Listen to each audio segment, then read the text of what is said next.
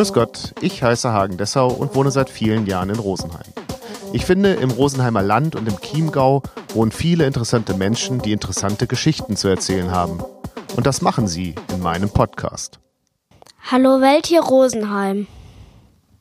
Heute zu Gast Susanne Troll. Ja, mein Name ist Susanne Krütroll und äh, Krü, das ist mein zweiter Vorname und das ist äh, ein dänischer Name. Und das ist ja auch vielleicht auch der Grund, warum ich auch ein bisschen hier bin, weil ich ja ein Dänin bin in Rosenheim.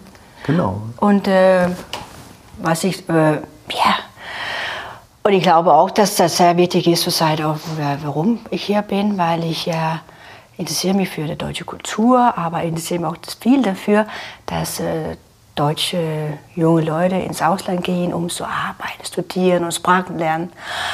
Und äh, ja, das ist so meine große Interesse und Ehrgeiz, dass man ins Ausland kommt, mal irgendwann mal. Und das ist ja auch Ihr Beruf. Es ist mein Beruf und Berufung, sozusagen ja. auch, ja. Weil ähm, ähm, das hat auch mit meinem Dänen-Sein zu tun, weil bei uns im Norden, ja, wir sprechen ja Dänisch und Norwegisch und Schwedisch und Isländisch und alles. Die Sprachen sind sehr klein. Und es ist sehr normal in Skandinavien, dass wir ins Ausland gehen, um so äh, Sprachen zu lernen. Und auch sehr früh. Unser Fernsehen ist auch nicht synchronisiert. So, bevor wir zur Schule gehen, bevor wir überhaupt mit Englisch in der Schule anfangen, dann haben wir auch schon Englisch im Ohr sozusagen. Und jetzt wohne ich ja seit ja, 25 Jahren in Deutschland und äh, sehe auch, dass ihr viel Englisch in eurer Kultur haben. Ihr reist ja auch gerne. Aber äh, diese Sache mit Auslandsaufenthalte ist ja auch ein immer wiederkehrendes Thema für Deutsche und nicht nur für Skandinavier. Wir, nehmen, wir, wir machen immer ein Gap hier, äh, wenn wir mit der Schule fertig sind. Und immer mehr Deutsche tun das ja auch.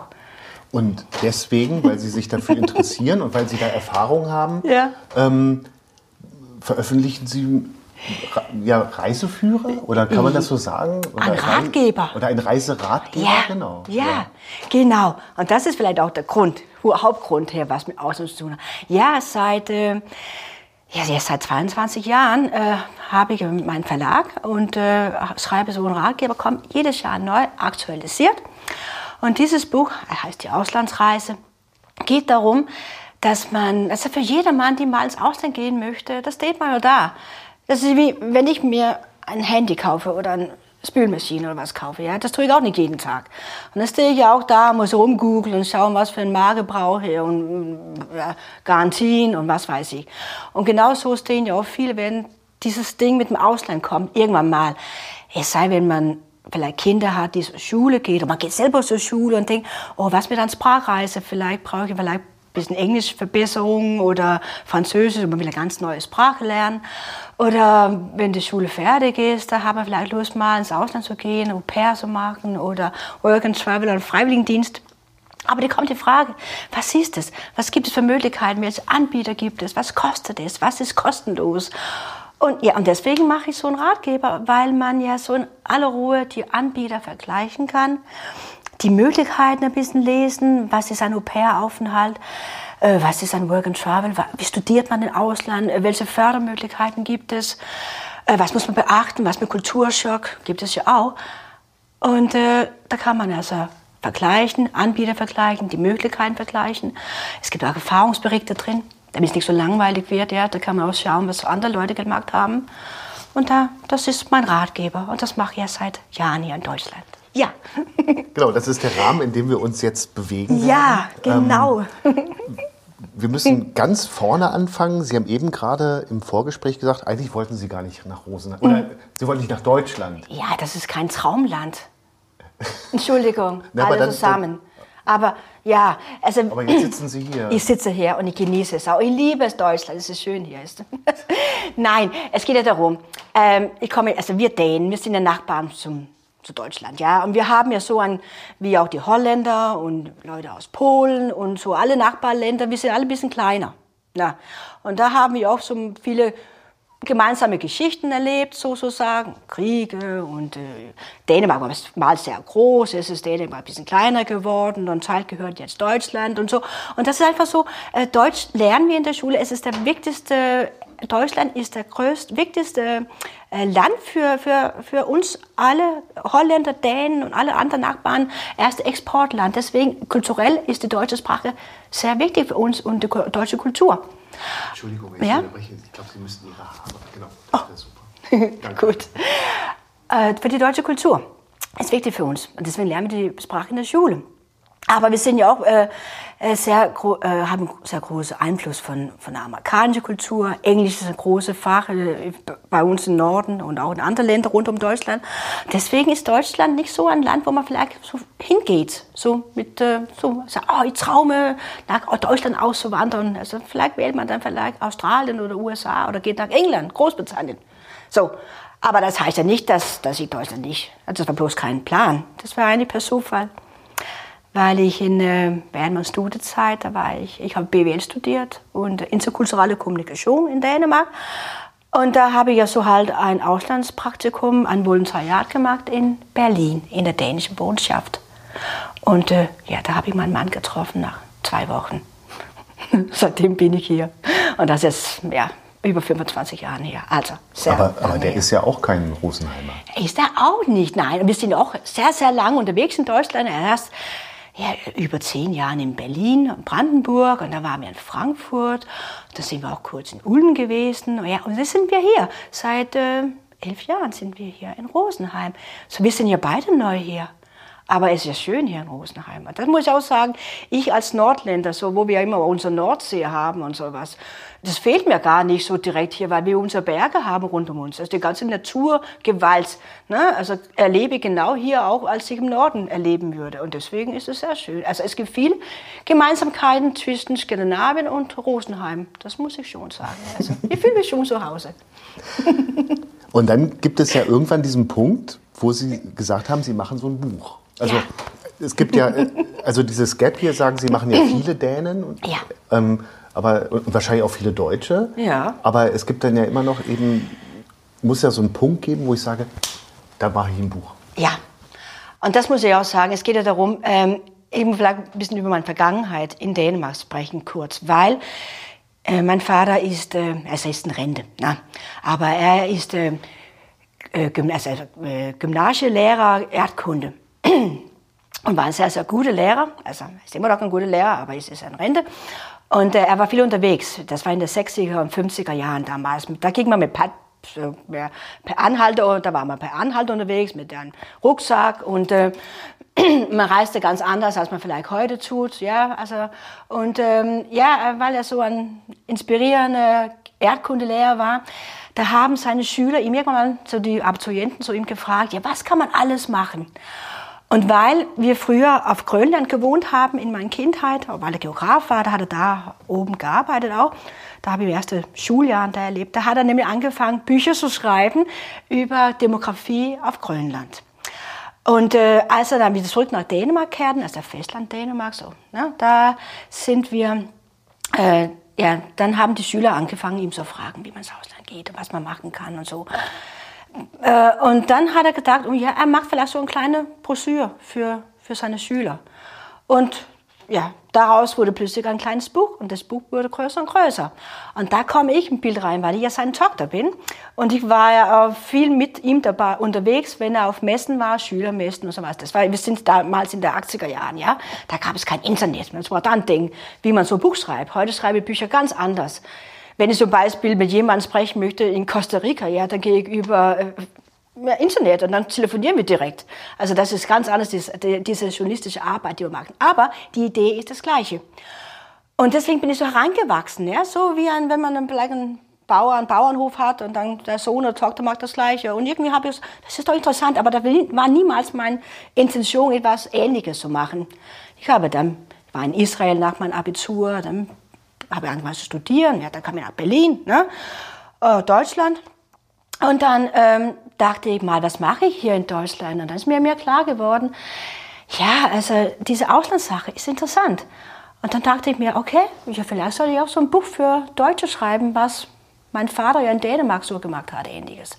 Und da habe ich gesagt, ich gründe mir einen Verlag, mache einen Verlag, fange an, ein Buch zu schreiben. Und seitdem gibt es Buch, jedes Jahr.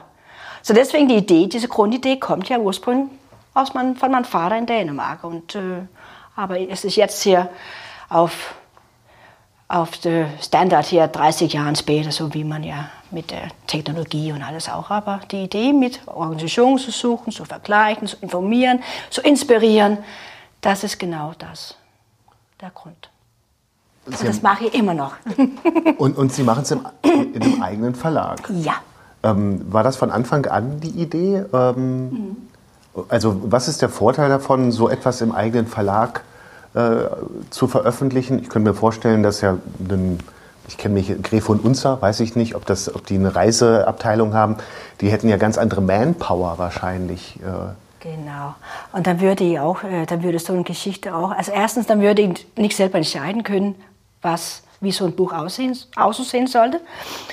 Zweitens, dann würde ich nur einfach so, ähm, ja, ich würde überhaupt keinen Einfluss haben. Und dann muss auch daran denken, dann würde mehr Abteilungen, die müssten dann Lohn dafür haben, der ganze Bürokratie und äh, alles. Also das wäre so richtige Big, Big Business. Und das ist für mich auch nicht die Idee mit dem Buch. Also, weil ich, äh, ich brenne für diese Sache im Ausland, der Vermittlung. Ich möchte inspirieren. Das ist so, in aller Bescheidenheit, das ist so mein, meine Intention, ja. Und äh, wenn man plötzlich sowas abgibt an irgendeinen großen Verlag, weil ganz sicher könnte auch ein großer Verlag auch sowas machen und dann wäre es ja überall und alles. das Buch ist auch schon überall, aber muss natürlich, das ist ein Nische, Nischeprodukt sozusagen, ja, also ein, ein Nischebuch für eine besondere Art von Leuten, also Berater, die Auslandsaufenthalte beraten, zum Beispiel in der Arbeitsagentur oder anderen. So, da wird das Buch benutzt, aber natürlich auch von ganz normalen Leuten, die das Buch im Buchhalten kaufen wollen. Aber äh, wenn ich diese Selbstständigkeit äh, verlieren würde, das, äh, das würde ich nicht. Und deswegen habe ich es selber gemacht. Und deswegen, äh, ja, das war der Grund, warum ich meinen Verlag gegründet habe. Ich habe auch BWL studiert, ich kann Buchhaltung machen und äh, auf der Uni lernt man ja auch so lernen. Und äh, ich habe meine erste Website selber programmiert. Das habe ich nicht gelernt, aber gedacht, ich, habe, ich kaufe mir ein Buch, wie, wie, wie macht man eine Website und da habe ich damit angefangen. Und so äh, habe ich Learning by Doing. Und äh, es ist gar keine große Hexenwerk, einen Verlag zu machen und äh, ein bisschen Vertrieb zu machen und ein bisschen PR und alles. Das, das, das läuft einfach. wie, wie war dann die Konzeption? Also es ist ja äh, auch, auch wenn man BWL studiert hat, braucht man, braucht man ja irgendwie so, so einen Plan, ähm, dass, man, dass es nicht zu sehr ausfleddert von, von dem, was man äh, mitteilen will. Also wo war für Sie die Grenze dessen, was Sie anbieten wollen in ja. Ihrem Buch? Mir ist wichtig, dass alles äh, so neutral wie möglich ist. Also nicht viel Werbung. Äh, um die Druckkosten zu decken, dann habe ich ein paar Anzeigen im Buch. Das sieht man auch, wenn man ins Buch schaut. Das gibt zum Beispiel einigen äh, Behörden, so wie der Auswärtige Amt, die haben Anzeige geschalten zum Beispiel. Das ist gut, für das die Druckkosten werden dadurch gedeckt. Aber mir ist nämlich wichtig so, dass die, ich präsentiere ja einige Organisationen, Firmen, die äh, Auslandsaufenthalt anbieten. So. Die sind ja Firmen. Und eine Firma ist eine Firma, die müssen ja Geld verdienen. Und die wollen ja immer auch gern sagen, ich bin der beste Firma als diese andere Firma, die sind doof sozusagen. Aber so, deswegen war es mir wichtig, dass so wenig Werbung drin ist wie möglich.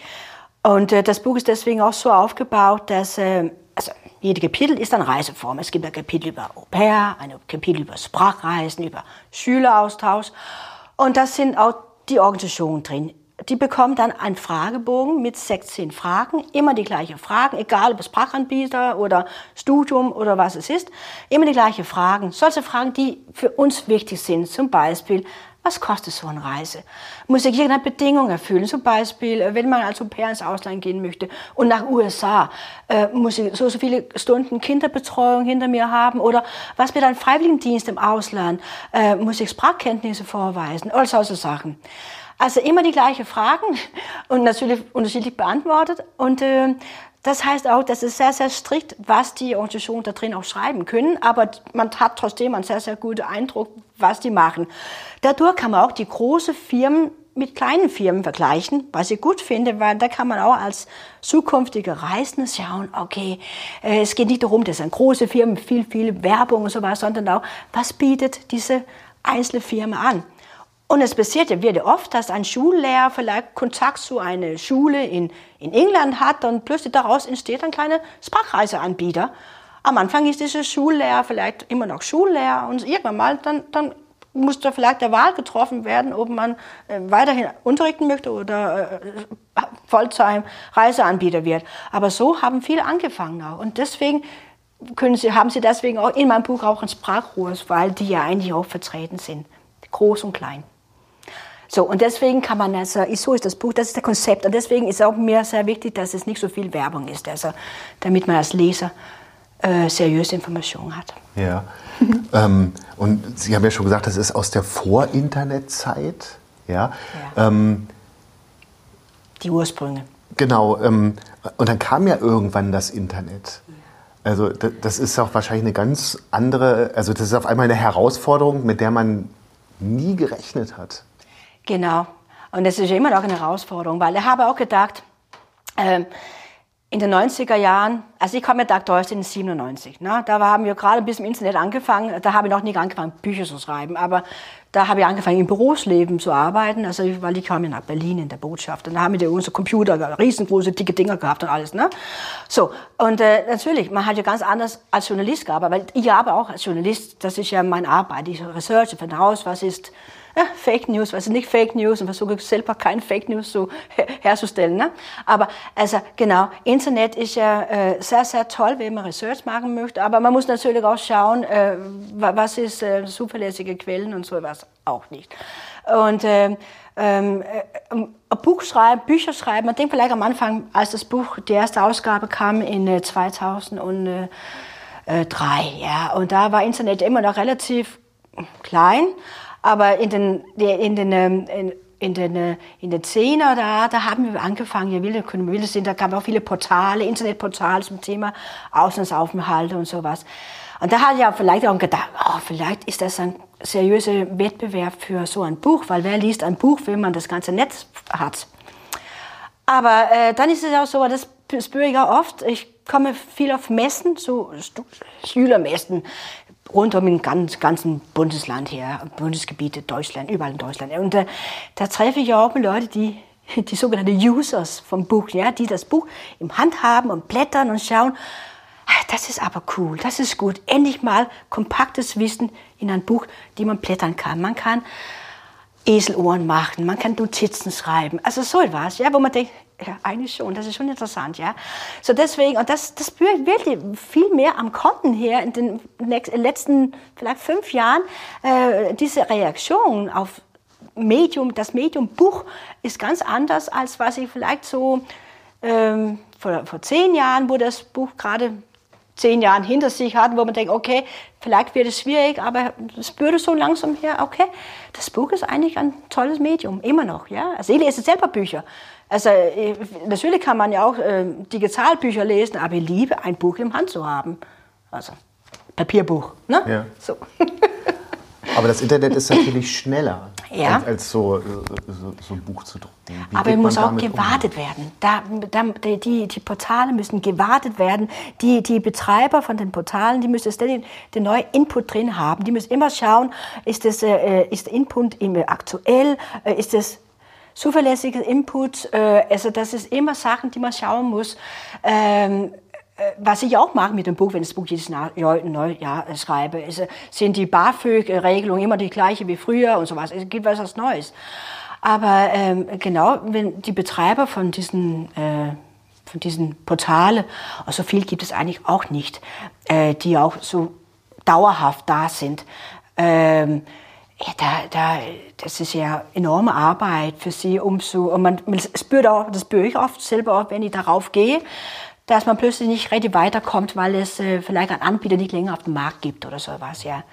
Und da hat ja auch die Corona-Zeit, äh, das hat ja für und alle, uns alle, egal ob es in der Schule oder normales Leben und sowas, natürlich auch für die Reisebranche, auch große Einfluss gehabt. Ja, viele Anbieter gibt es nicht mehr und sowas. Und deswegen diese ganze äh, Sachen wie Bücher und Internetportale und sowas, die haben ja auch gerade interessante Herausforderungen zu schauen, wie sieht der Markt gerade aus. Unser Markt für Reisen ändert sich gerade auch. Sehr. Aber ich kann natürlich auch als Privatperson mittlerweile ähm, wahrscheinlich nicht eine 1 zu 1, aber in einer Nische eine Konkurrenz äh, sein. Ähm, also ich brauche ja gar nicht mehr die großen Anbieter, sondern es gibt ja auch die, die User, die irgendwie in die Welt reisen und dann die ganze Zeit davon erzählen. Mhm. Ähm, wie stehen Sie, also nimmt man solche Einzelreisende als Konkurrenz wahr? Nein, die sind Partners. Ich bin ja auch auf Instagram als ganz Neues. Nein, nicht so neu. Aber äh, das, das in den letzten paar, drei, vier Jahren, dann ist es bei mir auch wirklich Gut, das Buch gibt es nicht nur als Buch. Äh, auf meinem äh, Instagram-Kanal gibt es wirklich auch äh, super Ping-Pong mit Reisenden, die unterwegs sind oder selber Erfahrung haben. Und es ist eine tolle Community. Nee, und das, ich empfehle es auch immer, geh auf Instagram und schau da, oder andere, ne? aber genau da erlebe ich viel Ping-Pong, wo man wirklich mit jemandem unterwegs ist und täglich reportiert, was er oder sie gerade macht in Australien oder sowas. Nee, das ist ist natürlich eine tolle Ergänzung. Und das ist ja auch, wie wenn ich ja mal Research mache für mein Buch, ich schreibe es gerade eine neue Ausgabe hier, also wie, wie, wie, wie verrückt das ist, dass ich ja, wenn ich mit jemandem sprechen möchte in Australien, ja, ich kann eine E-Mail schreiben, kann ich tun. Aber ich kann ja auch einfach online gehen und dann können wir direkt miteinander sprechen, wenn wir ein bisschen mit der Zeit schauen, also ob es Nacht oder Tag ist. Aber es ist so toll. Und äh, deswegen also ist, äh, diese, es ist Internet eine sehr, sehr interessante Ergänzung ich habe das auch deswegen auch in meinem Buch QR-Codes. Äh, das heißt, wenn die Anbieter in meinem Buch dargestellt werden, da ist auch ihr QR-Code drauf. Und dann kann man auch gleich da drauf fotografieren und dann geht man auf die Website. So ist es halt auch. Sie haben es gerade gesagt, ähm, Sie machen jetzt das Update für 2024 dann schon? Oder für 23. Für 23? Ja, wird gerade gemacht, ja. Und ähm, wie ist immer der Zeitraum? Ähm, also wie viel Zeit nehmen Sie sich für ein Update bis keine Ahnung, 30.04. Mhm. Und dann, ähm, damit die Schülerinnen und Schüler, die jetzt Abitur machen, das als Grundlage nehmen können. Ja, oder? das ist nämlich so interessant. Ähm, es ist so, äh, es ist immer noch, ähm, nach dem Buch ist vor dem Buch. Ich bin immer ständig äh, am, am, Research machen und sowas. Und das ist der, äh, das Schöne auch. Ähm, das Buch wird jedes Jahr also es gibt ja einige Sachen, die werden nicht ändern, einige Sachen, die werden geändert, weil kommt was Neues dazu. Aber äh, es ist ja immer so ein laufender Prozess, äh, das Buch zu schreiben. Also kaum ist das die alte Ausgabe raus, dann wach, etwas Neues auf dem Markt und dann weiß man, okay, für nächste Ausgabe wird das geändert. Aber es ist einfach... Ähm, es ist auch so, wenn man das Buch hat, ich mag das jedes Jahr neu, weil viele Berater das Buch benutzen. Ja, und es ist auch mal schön, wenn man das Buch für sich zum ersten Mal kauft, da hat man eine neue Ausgabe. Aber wenn man dieses, diese Ratgeber hat, also die Auslandsreise kann man äh, für viele Jahre benutzen, weil so viel ändert sich auch nicht. Die Idee, was ist ein Au-pair oder wie studiere ich oder was mit Auslands-BAföG, Stipendien oder so oder so, äh, sind Sachen, die sich äh, die sind sehr, sehr statisch und stabil. So das heißt, auch die, wenn, wenn man jetzt Abitur macht hier in äh, in den Juni, Juli, August oder früher, je nachdem, wo man in Deutschland ist, ja, aber jetzt sind wir hier in Rosenheim, dann ist es ja so, dass man, dann ist man schon spät dran, wenn man jetzt, jetzt ein Buch kauft, um zu reisen. Man muss nämlich ungefähr ein Jahr vorher anfangen zu planen. Will man zum Beispiel einen Freiwilligendienst im Ausland machen, dann muss man vielleicht schon in, äh, im Herbst, im Vorjahr bewerben.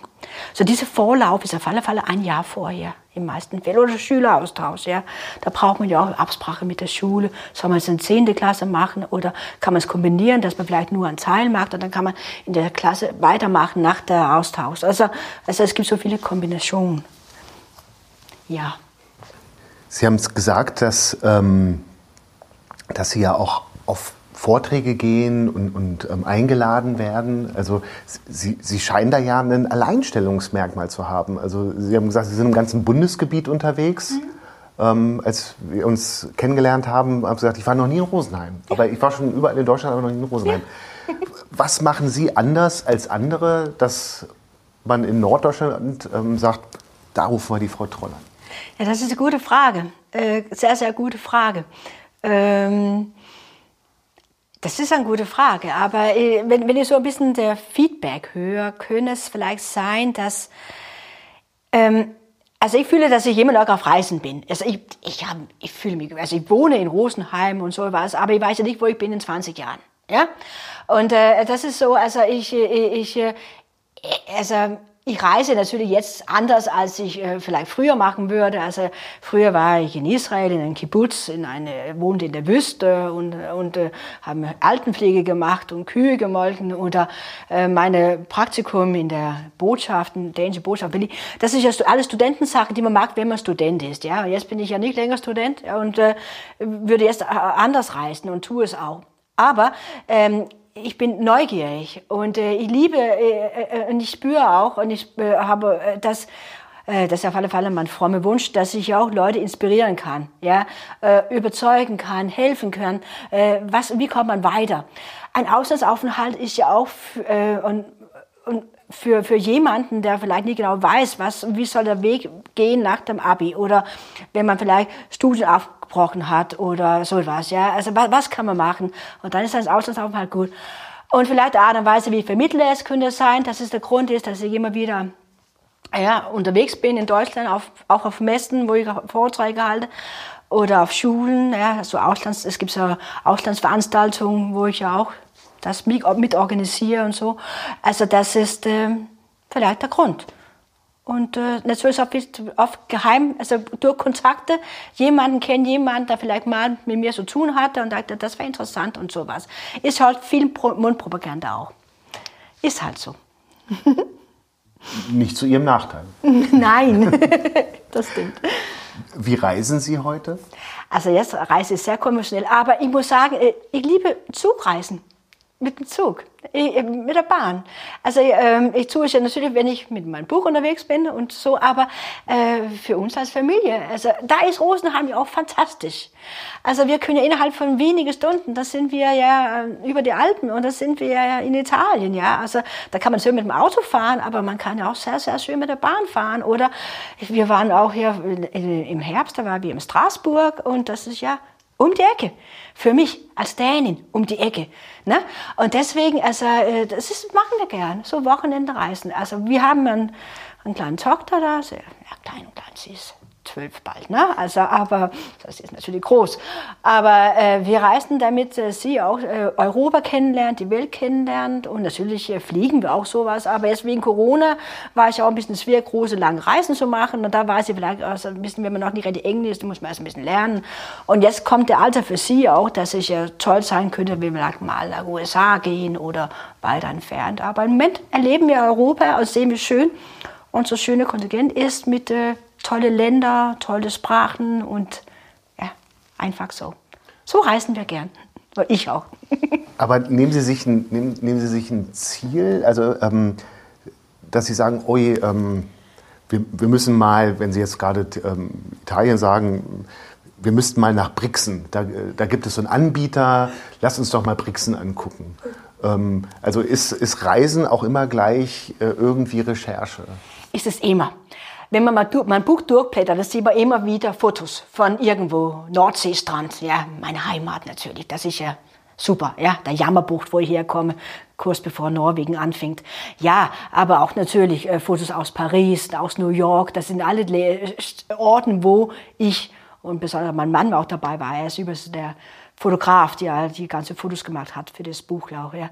Also das, äh, das sind jetzt Orte, wo wir sind. Natürlich wählen wir auch also, natürlich wählen wir Sachen, die interessant sind. Wie jeder andere auch. Man reist ja nicht irgendwo hin, wo es langweilig ist, ja. Aber es ist alles Research. Natürlich ist es das, weil man bekommt immer neue Ideen. Was ist, warum ist das interessant? Ich habe auch in meinem Ratgeber immer eine, eine Kapitel über selbstorganisierte Reisen, zum Beispiel, wie kann man nach Irland gehen, um zu arbeiten oder so, also einfach auf eigene Faust hingehen, wie kann man günstig wohnen und wie sucht man so einen Job, so wie Work and Travel in Europa. So, und das ist natürlich inspiriert von meinen eigenen Reisen auch, ja. Aber im Moment, und das ist auch genau, was der Markt auch wieder spiegelt gerade auch, dass äh, Europa ist wirklich sehr in. Das ist cool. Und das ist lustig, weil die letzte, jetzt, jetzt haben wir die paar Jahren, drei Jahren an mit Corona, wo es keine Reisemessen war und äh, so. Jetzt kommt es ja langsam wieder. Äh, und da treffe ich ja junge Leute, die bald Abitur oder gerade Abitur gemacht haben, die fast entschuldigen zu mir, sagen, ja, ich möchte nicht, gar nicht nach Australien. Äh, ja, wo willst du dann hin, sage ich dann, frage ich dann. Ja, ich möchte gerne äh, Rundreise Europa machen. Und dann sage ich, ja, super.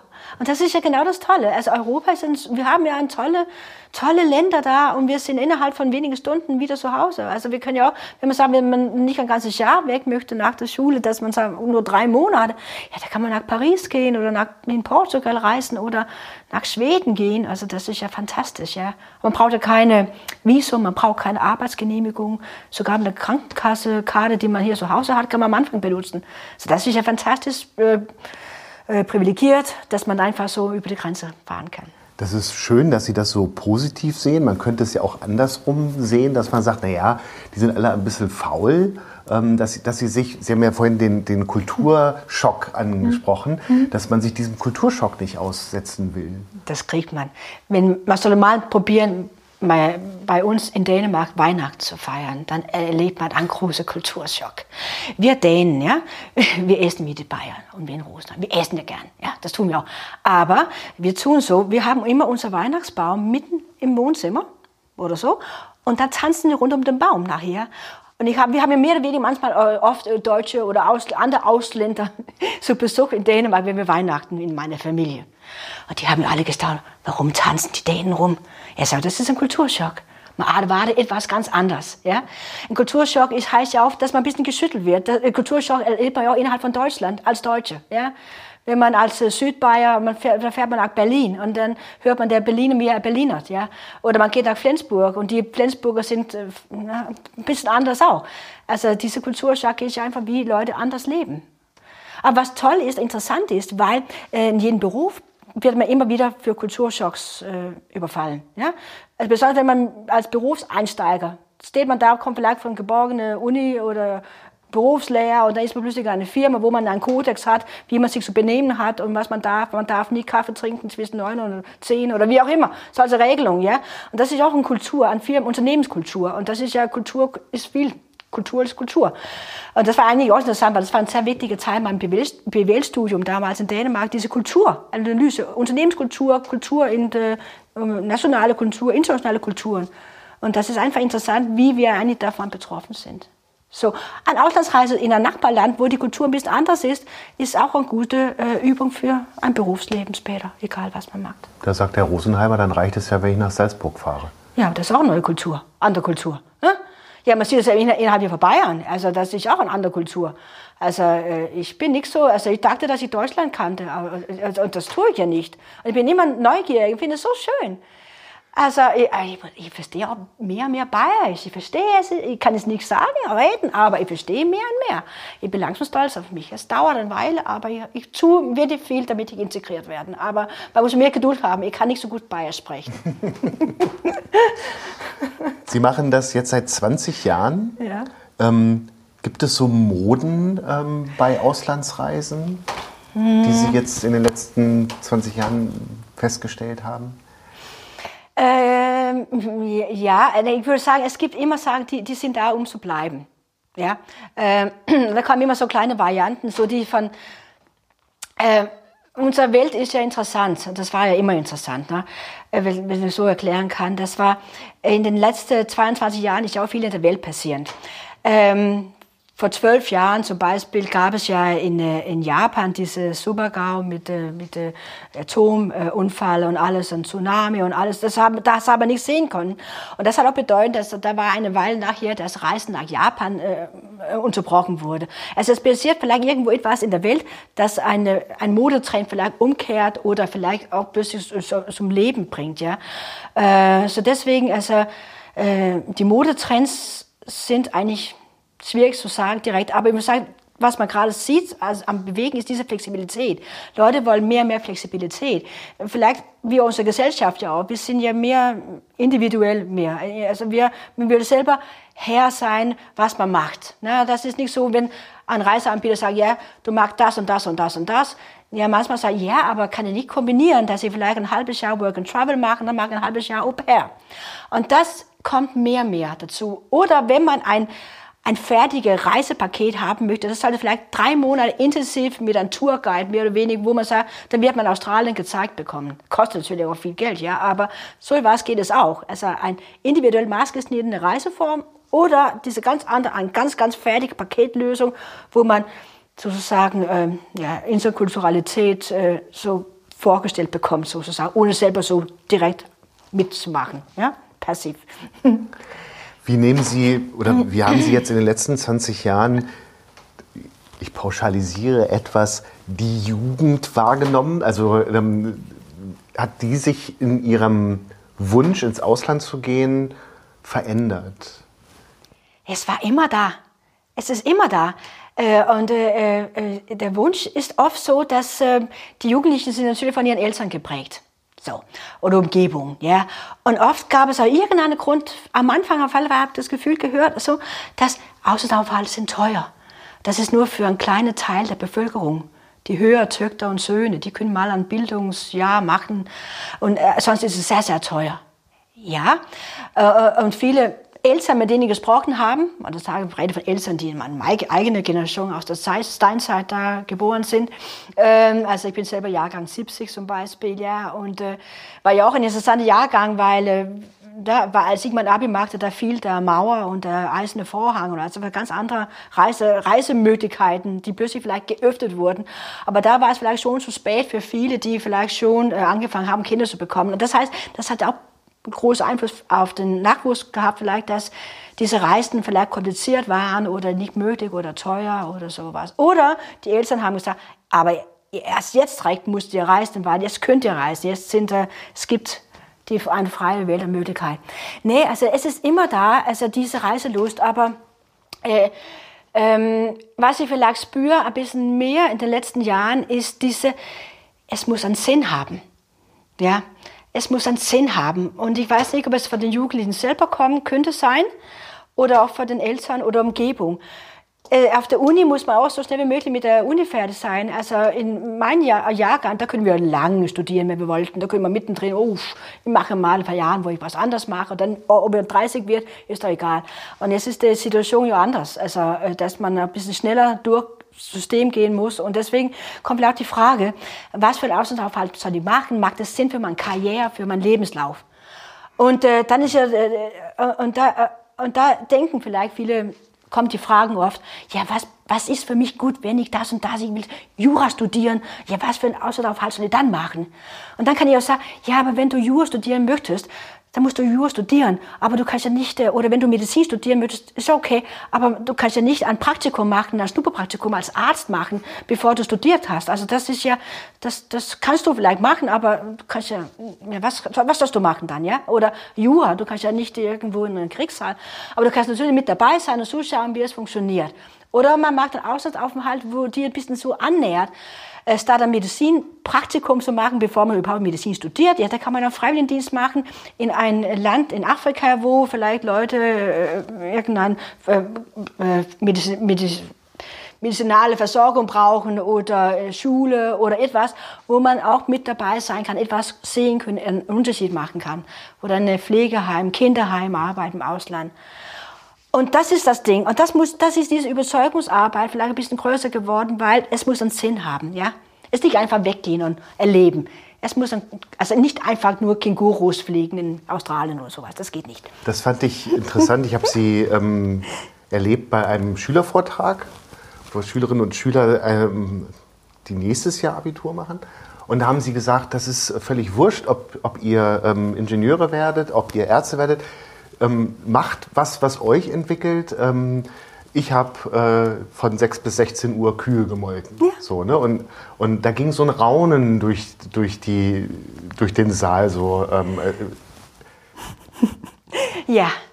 Ja, aber das ist, das ist auch, was ich genau sage. Also das ist, das ist eigentlich egal, was man macht. Aber natürlich, äh, wenn jemand darauf besteht, es muss einen Sinn haben für mein Studium, da kann man sagen, ja, dann mach doch diese Pflegearbeit für dich als zukünftiger Arzt. Willst du Manager sein, kannst du auch in dann sowas. Aber das stimmt. Und das ist nämlich auch, deswegen benutze ich auch, wenn ich meine Vorträge habe, immer meine eigene Person als Referenz. Also das Ding, dass man, äh, was ich selber erlebt habe und warum, weil ich nicht so der gerade Weg gegangen bin. Ne? Also ich, ich, äh, ich sehe immer, äh, wenn ich eine Möglichkeit, dann, dann mache ich es und schaue, weil das macht Spaß und vielleicht was kommt was Interessantes draus. Also das war keine, wie es auch keine Masterplan war, dass ich jetzt heute in Deutschland wohnen sollte, war es auch kein Masterplan, zum Beispiel, was ich genau studieren sollte nach meinem, Abitur.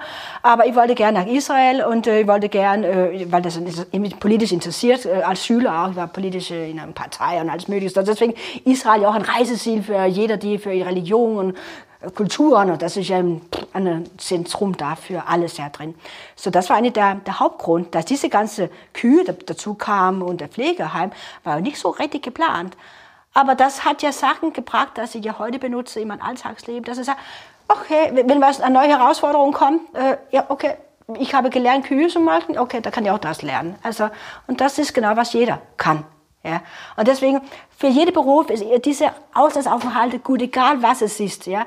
Äh, weil man lernt sich anzupassen, was gut ist, nein, nicht so, man lernt sich auch durchzusetzen, man lernt eine andere Sprache, man lernt äh, Zusammenarbeit, man lernt Sachen, die man nicht in der Schule lernt, ein bisschen in der Schule, aber man lernt es ganz hart, weil man wird da reingeworfen und, äh, und dann muss man einfach durchboxen und das ist gesund für jedermann. Was wünschen Sie sich für Ihre Tochter in Bezug auf Auslandsaufenthalte? Ja, alles. Aber vor allem Neugier. Dass sie ihre Neugier äh, behält und dass sie auch ähm, ähm, immer macht, äh, was sie, was sie vorhat zu machen. Also wenn sie einen Traum hat, dass sie in New York tanzen möchte, dann soll sie das tun. Oder äh, wenn sie nach China gehen möchte, soll sie das machen. Aber einfach diese, äh, diese ähm, äh, Neugier auf andere Kulturen, weil sie schon spürt, dass sie hat. Sie ist ja Multikulti auch, weil sie ist eine halbe Dänin. Und äh, sie spricht zwar Deutsch und Bayerisch, aber sie hat äh, 50 Prozent Dänen in sich, ja. Und deswegen ist sie schon mit diesen Reisen äh, groß geworden. Und, äh, und das ist äh, mein Traum für sie, dass sie einfach so das niemals verliert, diese Neugier. Ähm, dürfte Ihre Tochter per Anhalter reisen? Also ich würde es selber nicht machen. So. es war ja anders früher, äh, war, war, früher. Das heißt, dass, äh, ich weiß nicht, ob die Welt gefährlicher geworden ist. Was, das ist die große Frage, weil ähm, ähm, äh, ich muss ehrlich sagen, als ich äh, mit 19 da in, im Nahen Osten war, dann bin ich auch per Anhalter gefahren und da war Krieg zu diesem Zeitpunkt. Also man kann sich fragen, ob das schlau war. Na, ich, ich, kam nach Hause, ja, aber es gibt Sachen, die man vielleicht macht auch, äh, die man vielleicht nicht nach Hause, zu Hause erzählt, ja, und das ist ja okay so.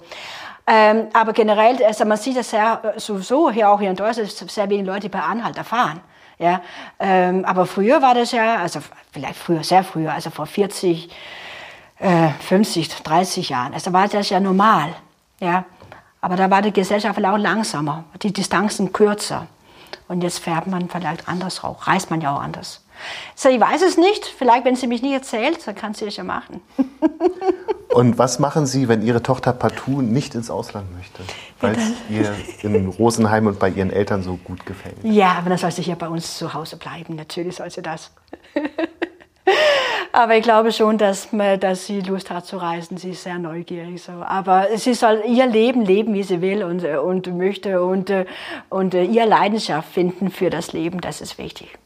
Dann bedanke ich mich ganz herzlich. Vielen Dank, Frau Troll. Vielen Dank auch. Das war Hallo Welt hier Rosenheim, Folge 70 mit Susanne Troll. Aufgenommen am 7.2.2023. Vielen Dank fürs Zuhören.